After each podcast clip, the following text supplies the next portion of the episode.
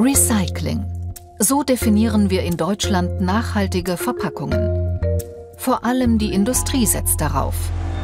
Ein fragwürdiges System, denn unser Verbrauch an Verpackungen wächst Jahr für Jahr. Mit Recycling lässt sich dieser Trend nicht stoppen. Aus R mach P und schon ändert sich die Lage grundlegend. Aus Recycling wird Precycling, also Verpackungsvermeidung. Die Berliner Soziologin Elisabeth Süßbauer erforscht Precycling und was sich damit erreichen lässt. Precycling, dieses Konzept kann einen Paradigmenwechsel bringen, also von, von Recycling zu Precycling, dass wir stärker darüber nachdenken, brauchen wir diese Verpackung wirklich, brauchen wir das in unserem Alltag, wie können wir das auch anders lösen.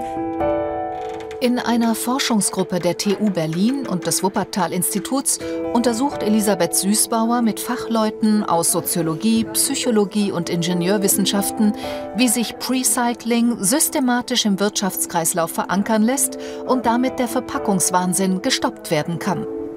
Beim Precycling ähm, stehen wir noch sehr am Anfang. Ähm, es gibt Nischenansätze, ähm, wie zum Beispiel Unverpacktläden oder System, Pfandsysteme für Mehrweg, für Essen unterwegs.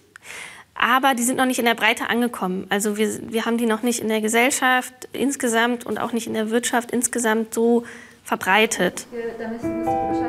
In Verbraucherstudien und Pilotprojekten mit großen Handelsketten wollen die Forschenden herausfinden, welche Maßnahmen die größten Effekte haben. Systematisches Precycling folgt einer ganz bestimmten Hierarchie. Erstens Verpackungsverweigerung heißt unverpackt konsumieren. Zum Beispiel selbst kochen mit frischen Zutaten. Das vermeidet jede Menge Verpackung im Vergleich zu Fertigprodukten.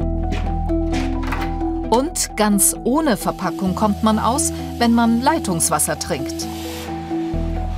Das kann sehr gut zu Recycling beitragen, weil dadurch ähm, Plastikgetränke, Verpackungen eingespart werden können.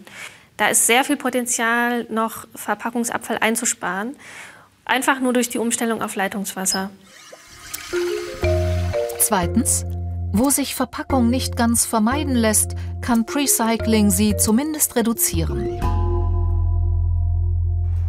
Elisabeth Süßbauer zielt damit etwa auf Verpackungen, die zusätzliche Funktionen haben.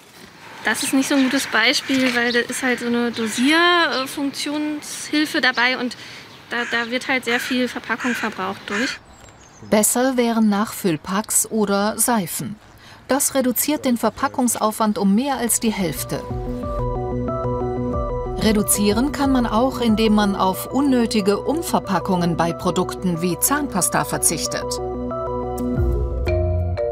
Drittens, wenn Verpackungen sich nicht weiter reduzieren lassen, sollten sie so oft wie möglich wiederverwendet werden. Dabei geht es vor allem um Mehrweglösungen. Ein Klassiker, die Pfandflasche aus Glas. Und überall, wo es erlaubt ist, kann jeder auf sein privates Mehrwegsystem zurückgreifen. Die eigene Essensverpackung mitzubringen, also den eigenen Behälter mitzubringen, ist eine gute Möglichkeit für Recycling. Ähm, da kann man dann einfach mal in, in, in den Läden, wo man gerne was essen möchte und Essen mitnehmen möchte, fragen, ob das in Ordnung wäre. Und nur die Verpackung, die man nicht verweigern, reduzieren oder wiederverwenden kann, geht ins Recycling. Precycling geht scheinbar nur in kleinen Schritten, aber die könnten wirklich etwas bringen.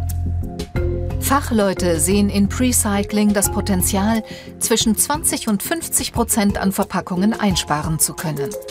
Vorausgesetzt, Konsumierende, Industrie und Handel ziehen an einem Strang.